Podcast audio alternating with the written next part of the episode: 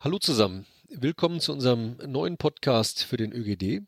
Damit ihr in der derzeitigen Corona-Krise eure Arbeit im ÖGD besser machen könnt, liefern wir euch Wissen und Erfahrung aus der Praxis für die Praxis und das schnell. Wir recherchieren für euch und geben euch für die praktische Arbeit kurze und knappe Tipps und Informationen. Heute sprechen wir mit Mareike Knissel und Ute Teichert. Mareike Knissel vertritt die Bundesvereinigung der Medizinstudierenden in Deutschland. Ute Teichert ist Vorsitzende des Berufsverbandes der Ärztinnen und Ärzte des öffentlichen Gesundheitsdienstes.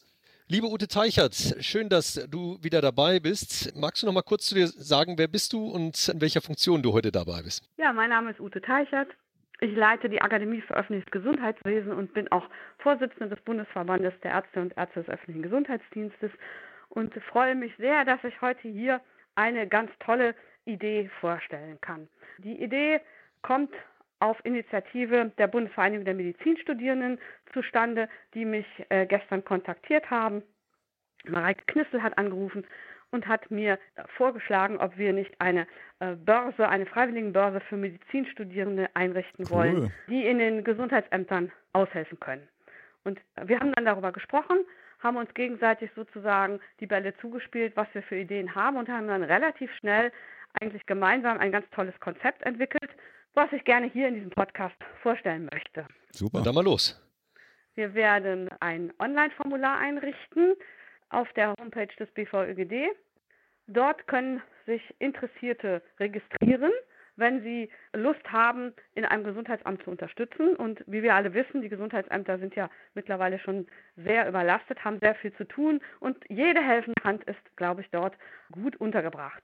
So, man kann sich also auf dem Online-Formular registrieren, kann angeben, wo man wohnt und vor allen Dingen auch, wo man den Einsatzort haben will. Wir sammeln die Daten, stellen die zusammen und werden dann an dem Einsatzort das jeweilige Gesundheitsamt kontaktieren und sozusagen die Gesundheitsämter mit den Freiwilligen matchen, die Interesse dort haben, was zu machen. Ähm, in einem ersten Schritt machen wir es jetzt so, dass BVMD sozusagen die Studierenden aufrufen wird und wir werden im Anschluss dann daran über die Akademie die betroffenen Gesundheitsämter kontaktieren. Und was ist da so angedacht, wenn ich mal fragen darf, was die Studierenden dann tun sollen? Also die Studierenden, das wird natürlich von dem Gesundheitsamt vor Ort abhängen, wie viele Leute da sind, wie betroffen die sind. Ich sage mal, so ein Gesundheitsamt wie Heinsberg hat natürlich jede Menge an äh, verschiedenen Arbeiten, die da anfallen. Andere Gesundheitsämter sind vielleicht noch nicht so weit. Es ist dran gedacht, dass die Studierenden sowohl unterstützen bei der Registrierung, sicherlich auch an der Hotline. Viele Studierenden sind schon an der Hotline aktiv. Die werden dann natürlich da auch eingearbeitet oder aber auch bei, bei der Kontaktpersonenermittlung, je nachdem, was da an, an Tätigkeiten ist. Da werden, wird auf jeden Fall Unterstützung gebraucht. Wir, das heißt, ja, macht das der BVMD oder macht ihr das gemeinsam oder wie ist das geregelt? Wir machen das gemeinsam. Okay.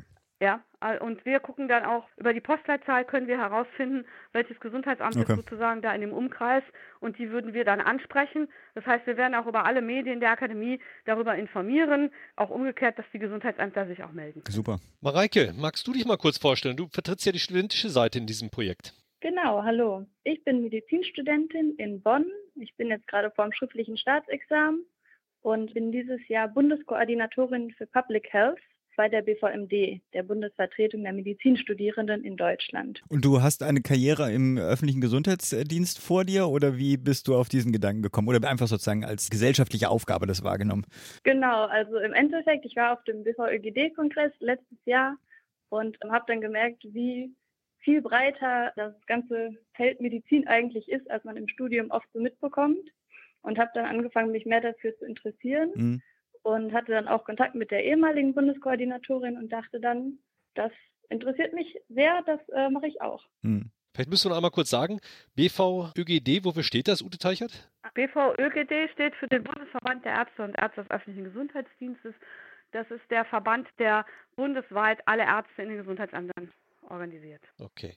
Und BVMD, was heißt das, Mareike? Na, BVMD ist erstens der äh, Artikel ist die, das ist immer sehr verwirrend.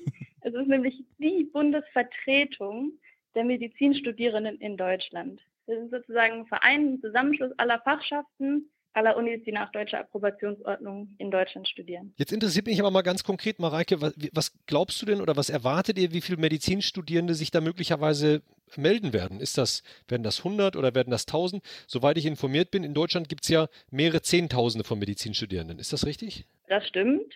Und vor allem ist der Semesterstart ja überall verschoben worden. Also ähm, die haben alle frei. Viele, Genau. Nicht ganz. Die Unis sind ja jetzt gefragt, Online-Vorlesungen teilweise zu organisieren. Aber das ist natürlich kein Vergleich mit dem Zeitaufwand, den man normalerweise hat mit einem Studium.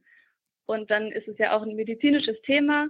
Und da fühlen sich viele eben dann auch berufen, ihren Teil zu tun und möchten gerne helfen. Und deswegen hatten wir von der BVMD einen Notfallchat vom Vorstand und haben uns überlegt, was können wir machen. Und dabei kam dann eben auf, dass die Gesundheitsämter gerade sehr gut Unterstützung gebrauchen könnten. Mhm. Und daraufhin haben wir dann den BVÖGD kontaktiert. Und wie viele Studierende sich melden, können wir natürlich schlecht vorhersagen. Aber es ist jetzt irgendeine Facebook-Gruppe gegründet worden, Medizinstudenten gegen Covid oder so.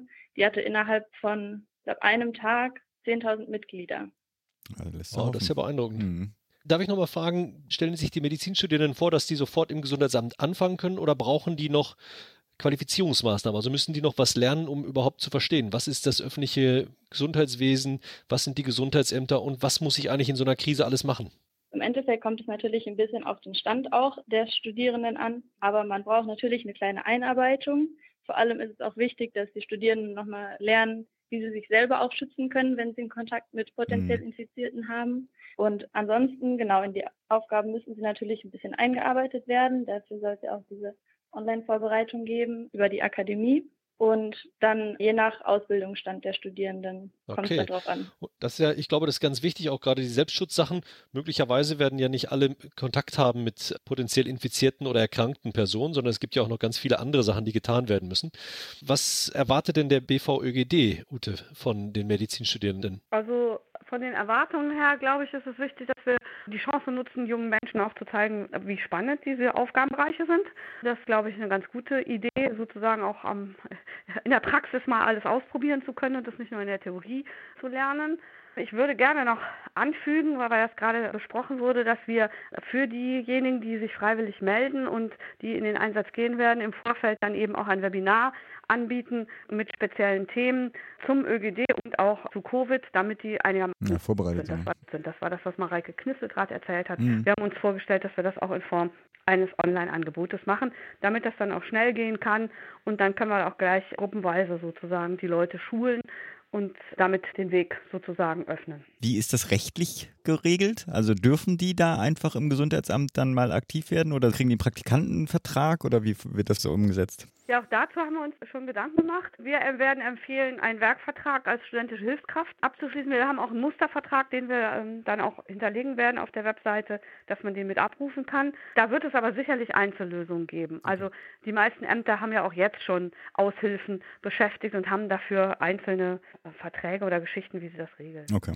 Und wird das Ganze äh, freiwillig geschehen, ohne Bezahlung oder werden die Studierenden auch über den Vertrag eine Entlohnung kriegen? Weil das sind ja dann doch auch wirklich Stunden, die die kloppen werden, wie man so schön sagt.